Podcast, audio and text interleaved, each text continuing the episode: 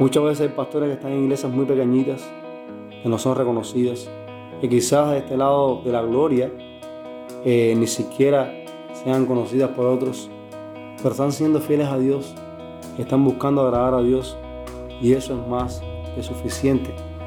Eso es mucho más importante que ser pastor en una iglesia grande, que esté alejada del Señor, de su palabra y del Evangelio.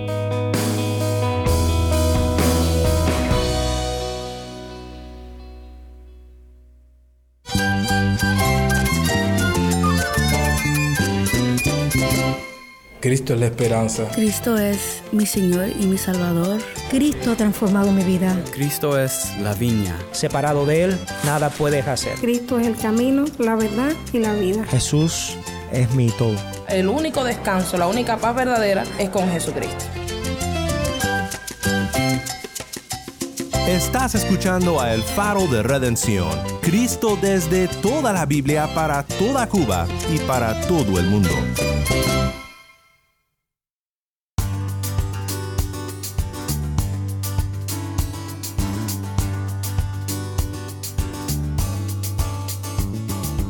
Hola, soy el pastor Daniel Warren. Gracias por acompañarme aquí en El Faro.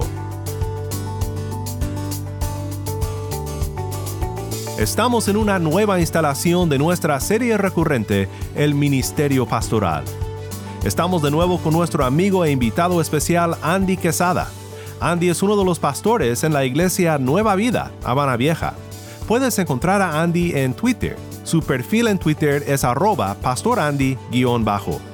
En este episodio, Andy Quesada expone Primera de Tesalonicenses 2, 3 al 4. Encontrarte aprobado por Dios y buscar agradarle deben ser dos de tus más grandes preocupaciones en el ministerio pastoral. No importa que otros te calumnien, mientan de ti y levanten falsas acusaciones, mientras te mantengas fiel y agradando al Dios que te llamó. Si tienes una Biblia, busca Primera de Tesalonicenses 2, 3 al 4 y quédate con nosotros para ver a Cristo en su palabra.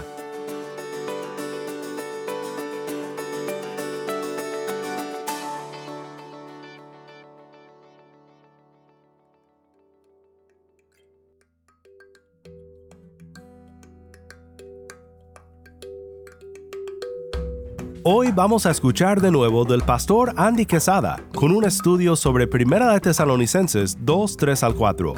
Pero antes, quiero que escuches el testimonio de Kenia Machado. Kenia es la hija de José, de quien escuchamos el lunes.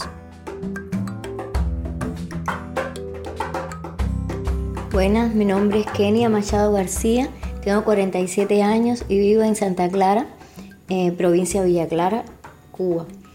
Eh, mi experiencia de conversión eh, está muy relacionada con mi familia porque cuando yo era muy pequeña mis padres se convirtieron, eh, vinieron al Evangelio, escucharon el Evangelio y entregaron su vida al Señor. Quiere decir que desde pequeña estuve escuchando la palabra del Señor todas las noches, mis padres compartían en familia el Evangelio, la palabra y estudiamos juntos eh, la Biblia y, estudiamos personajes bíblicos y hablaba el Señor a nuestros corazones. Sin embargo, no fue hasta después de muchos años, cuando yo tenía 11 años, que participé de un retiro espiritual y allí estuvimos una semana completa estudiando también la palabra del Señor y estudiando también la vida de muchos misioneros que fueron por el mundo a predicar el Evangelio. El último día, la directora del campamento compartió con todos los campistas la historia, la vida de una misionera que fue a predicar a China y aprovechó también la, la, vida de esa misionera, de cómo el Señor había cambiado su vida para compartir las buenas nuevas de salvación con todos los campistas. A, eso, a esa edad de 11 años fue que oyendo la palabra de Dios y la vida de esta misionera, el Espíritu Santo tocó mi corazón y redargulló de pecado después de haber escuchado por muchos años el Evangelio. Sin embargo, fue allí en ese momento que el Espíritu Santo me hizo ver todo mi pecado, toda mi suciedad, toda la necesidad que yo tenía de, de un Salvador que cambiara mi vida y que allí en ese momento yo me diera cuenta que tenía que arreglar eh, mis cuentas con el Señor. A partir de ese momento pues yo sentí que, que necesitaba decirle al, a ese Señor que había muerto por mis pecados, que entrara a mi corazón y cambiara completamente mi vida y me ayudara a serle fiel, me ayudara a agradarle en toda mi vida que, que vendría. Doy gracias a Dios por, por, esta oportunidad que el Señor me dio sin yo merecerlo, sin merecer su amor, siendo yo tan indigna de, de su sacrificio. Doy gracias al Señor porque Él cambió mi vida y a partir de ese momento hasta ahora Él ha sido fiel, me ha ayudado a permanecer fiel en sus caminos y ha sostenido mi vida y ha guiado mi vida y mis pasos en todas mis decisiones. Doy gracias a Dios porque Él abrió mi, mi entendimiento y me hizo ver eh, que solamente Él, siendo el Señor de mi vida, yo iba a poder vivir con Él por la eternidad. Y a partir de ese momento el Señor ha, ha sustentado toda mi vida, mi familia, y doy gracias a, a, Él por haber muerto por mí, haber hecho un sacrificio que yo no merecía.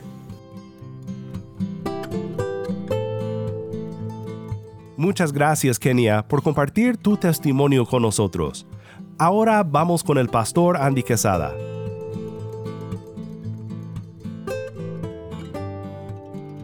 Hola, qué gusto estar contigo nuevamente para continuar nuestra serie en Ministerio Pastoral. Esta semana estamos recorriendo los versos 1 al 12 del capítulo 2 de la primera carta del apóstol Pablo a los tesalonicenses. Ayer estuvimos viendo los primeros dos versículos que nos enseñaron que un ministerio fiel es uno que predique el Evangelio con confianza en Dios, a pesar de la oposición. El día de hoy quiero comenzar con estas preguntas. ¿Por qué razón estás en el ministerio? ¿Cuál es tu motivación para pararte cada domingo en el púlpito a predicar la palabra de Dios? Si usted mira la vida de muchos de los que hoy se llaman pastores, encontrará que están en el ministerio motivados por tener una posición, por sacar algún provecho para su vida. Algunos están motivados por tener un nombre y que se diga de ellos que el ministerio que han realizado es un ministerio grandioso.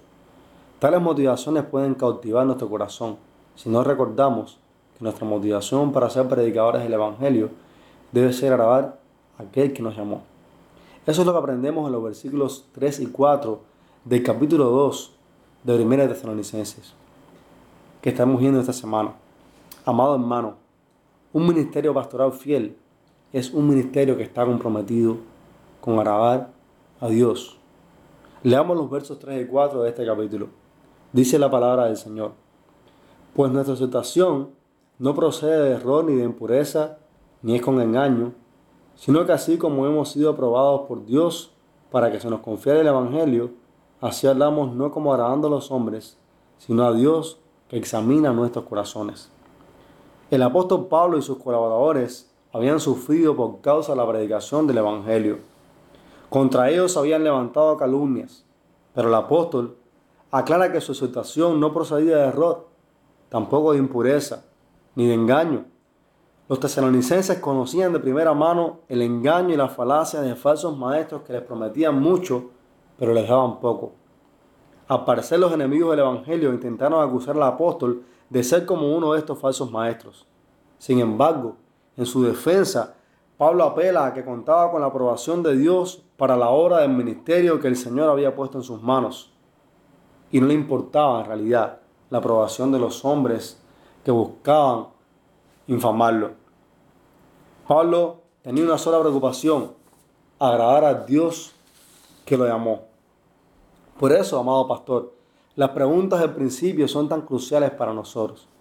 ¿Por qué razón estás en el ministerio? ¿Cuál es tu motivación para pararte cada domingo en el púlpito a predicar la palabra de Dios? Debes saber que si estás buscando agradar a Dios, recibirás calumnias de los enemigos del Evangelio. Se levantarán hombres que intentarán difamar tu ministerio, comparándote con los falsos maestros que circulan hoy en día. Entonces, ¿cuál debe ser tu respuesta? Primero, preocúpate por encontrarte aprobado por Dios. Esa fue la apelación de Pablo. Él contaba con la aprobación de Dios para llevar adelante su ministerio. Esto involucra la certeza de tu llamado. la fidelidad en la posición de tu palabra y el amor por el pueblo de Dios, como veremos más adelante en el propio ejemplo de Pablo.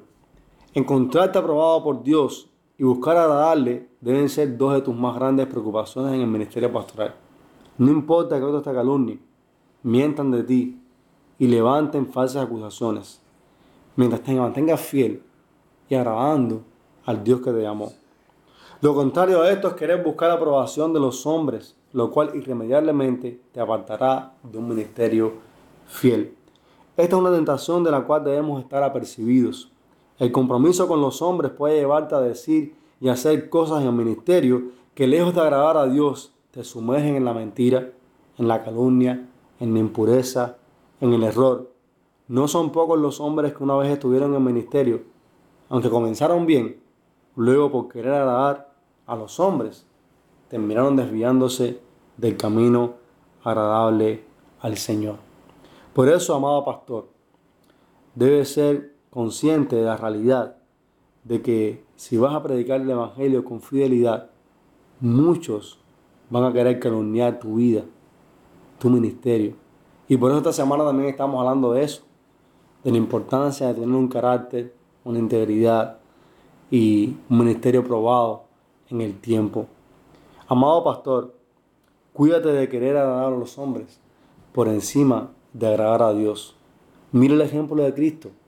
Su corazón estaba en complacer a su Padre Celestial y lo hizo de tal manera que estuvo dispuesto a ir a la cruz a morir por los pecadores. Cuando Pablo habla y apela a Dios, dice Dios que conoce los corazones, que examina los corazones, a Él es a quien agradamos. Dios conoce tu corazón como pastor. Dios conoce mi corazón. Dios conoce tus motivaciones. Dios conoce mis motivaciones. Dios sabe qué es lo que estamos persiguiendo en el ministerio. Dios sabe qué es lo que nos motiva cuando nos paramos en el púlpito a predicar la palabra. Y debemos orar al Señor para que nos libre de falsas motivaciones. Porque sí, estamos propensos a caer en esas falsas motivaciones. Estamos propensos a pensar que lo importante es lo que otros digan de nosotros.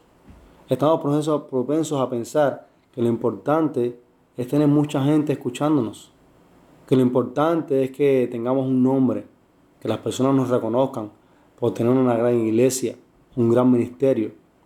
Y haciendo eso, pues nos olvidamos que realmente lo importante es que agrademos a Dios. Para Pablo y sus colaboradores, lo más importante era predicar el Evangelio, entregar el Evangelio a los tesalonicenses y al hacer eso, agradar al Señor, aun cuando algunos los difamaban, mentían y hacían calumnia acerca de ellos. Por eso es que Pablo dice, hemos sido aprobados por Dios que examina los corazones. ¿Cuál debe ser tu preocupación? Encontrarte aprobado por Dios. Encontrarte agradando a Dios. ¿Y cómo haces eso? Pasando tiempo en la palabra de Dios. Pasando tiempo cerca de Dios. Nosotros no podemos darle a la gente lo que nosotros no tenemos. No podemos enseñar a la gente a seguir a Dios si nosotros no le seguimos. No podemos enseñar a la gente a agradar a Dios si tú y yo primeramente no le seguimos. Y puedes tener convencido de esto. Cuando tu ministerio es fiel al Evangelio, cuando tu ministerio es fiel a Dios, el pueblo de Dios va a escuchar su palabra y va a responder a ella. Pero a la misma vez van a venir hombres que van a calumniar y van a mentir acerca de tu vida y de tu ministerio, como lo hicieron con Pablo y sus colaboradores. El apóstol Pablo siguió el ejemplo de su Salvador ¿Acaso no deberíamos hacer nosotros lo mismo? Se nos ha confiado el Evangelio de Jesucristo para que lo prediquemos a otros. La iglesia en la que servimos debe ser en nosotros hombres, debe ver en nosotros hombres fieles que permanecen firmes en su predicación a pesar de las calumnias que se levanten. Tú y yo estamos llamados a entregar la palabra con fidelidad a pesar de la oposición y evitar que el compromiso con los hombres nos alejen de agradar a Dios lo cual debe ser nuestra motivación primaria en todo lo que hacemos. Aquellos que buscan agradar a los hombres están irremediablemente desaprobados por Dios. Por eso cuando Pablo le escribe a Timoteo en su segunda carta le dice, Ocúpate como obrero aprobado que no tiene de qué avergonzarse de cortar con rectitud la palabra del Señor. Al final de cuentas, cuando Dios mire tu ministerio, no va a mirar cuántas personas te siguieron, cuántas personas eh, tuviste, si tuviste una, una iglesia grande, si fuiste reconocido. Al final Dios va a mirar si buscaste agradarle en todo lo que te mandó hacer. Ahora bien, si tú escuchas este mensaje y no eres pastor, aquí hay una buena enseñanza que puedes atesorar en tu corazón. Porque en la vida cristiana seremos muchas veces también tentados a buscar la aprobación de los hombres. Y cuando eso ocurra, recuerda que en Cristo ya hemos recibido la aprobación del Padre y por tanto podemos deleitarnos en Él y vivir en Él para agradar a Dios. Además, aquí también tenemos un buen termómetro para saber cuando un hombre que está en el ministerio ha sido aprobado por Dios. Y es este. Si busca agradar a Dios, a pesar de recibir el rechazo de los enemigos del Evangelio, o si busca agradar a los hombres. Tristemente, hay muchos hombres en el ministerio hoy, en los púlpitos, que están buscando la gloria de los hombres y no están interesados en la gloria de Dios. Así que si tú no eres creyente, si tú no eres eh, un pastor, si eres un creyente en una iglesia local, aquí tienes una buena manera de poder examinar, de poder ver si la persona que está ministrando la palabra es alguien fiel. ¿Está esa persona interesada en agradar a Dios y no a los hombres? Y aún más, también tenemos aquí una manera en la que tú puedes buscar animar a tu pastor a que permanezca fiel, a que su motivación sea agradar a Dios, sea cumplir lo que Dios le mandó hacer y no agradar a los hombres. Muchas veces hay pastores que están en iglesias muy pequeñitas, que no son reconocidas, que quizás de este lado de la gloria eh, ni siquiera sean conocidas por otros, pero están siendo fieles a Dios, están buscando agradar a Dios y eso es más que suficiente. Eso es mucho más importante que ser pastor en una iglesia grande que esté alejada del Señor, de su palabra y del Evangelio. En este texto encontramos que aquellos que han sido llamados para Dios son personas que predican el Evangelio con fidelidad y que están más preocupados porque Dios les apruebe que porque los hombres los aprueben. Amado pastor, el Señor te ayuda a ti y te ayuda a mí a permanecer fieles ministros suyos en el Evangelio. Que mirando a la cruz encontremos en nuestro Salvador la plenitud para predicar el Evangelio por Dios y su gloria. Y que seamos librados de caer en el engaño, en el error, en la impureza. Y que haciendo esto seamos tropiezos para la iglesia de Dios. Porque estamos buscando agradar a los hombres antes que al Señor que nos llamó al ministerio del Evangelio. Debería ser una oración constante en nuestra vida. Señor, ayúdame a agradarte a ti. Ayúdame a buscar tu gloria. Ayúdame a buscar placer en ti, en el Evangelio, y no en lo que los hombres me puedan dar.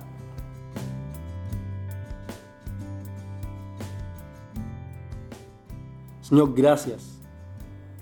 Gracias porque tú nos has llamado, porque tú nos has puesto en el ministerio Gracias porque sabemos que muchas veces sufriremos calumnias, mentiras, Señor, infamias de hombres malos y perversos. Y muchas veces también, Señor, seremos empujados, seremos tentados a querer agradar a los hombres antes que a ti, oh Dios. Líbranos de esa tentación. Ayúdanos a permanecer firmes, a permanecer fieles Ayúdanos a encontrar aprobación en ti, Señor. encontrar en tu palabra lo suficiente para sostener nuestras vidas. Y cuando prediquemos tu palabra, cuando prediquemos el Evangelio, nuestro interés mayor sea las huellas de Cristo y no lo que otros puedan decir de nosotros.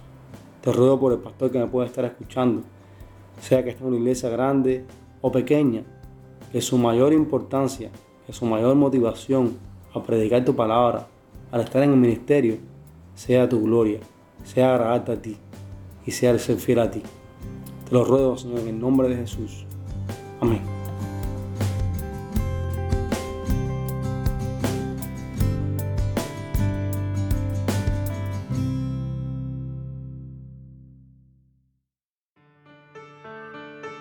Soy el pastor Daniel Warren y esto es el faro de redención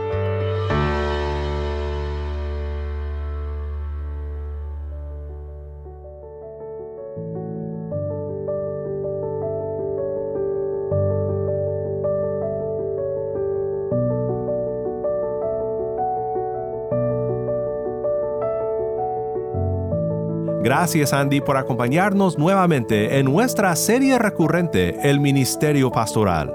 No te olvides de buscar a Andy en Twitter. Su perfil es arroba Andy Quesada, guion bajo.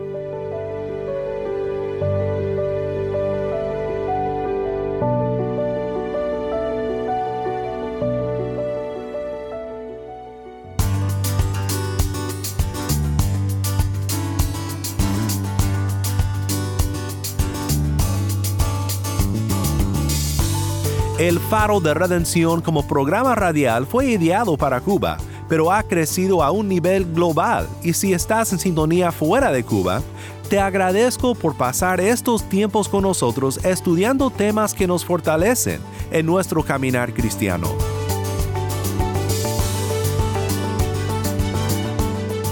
¿Tienes una historia que contarnos sobre cómo el faro de redención está impactando tu vida? Mándanos un correo electrónico a ministerio arroba el faro de Nuevamente nuestro correo electrónico ministerio arroba el faro de O si te es más fácil, puedes enviarnos un mensaje de voz en WhatsApp. Nuestro número es 1786 373 4880. Nuevamente nuestro número de WhatsApp 1786 373 4880. Y no olvides que también nos puedes seguir en las redes sociales, en Facebook, Instagram y Twitter. Solo busca el faro de redención. Allí encontrarás más contenido durante la semana para animarte en tu fe y para mantenerte informado sobre el ministerio de El Faro. Para más información sobre este ministerio y sobre cómo tú puedes formar parte de nuestra misión, visita nuestra página web elfaroderedención.org.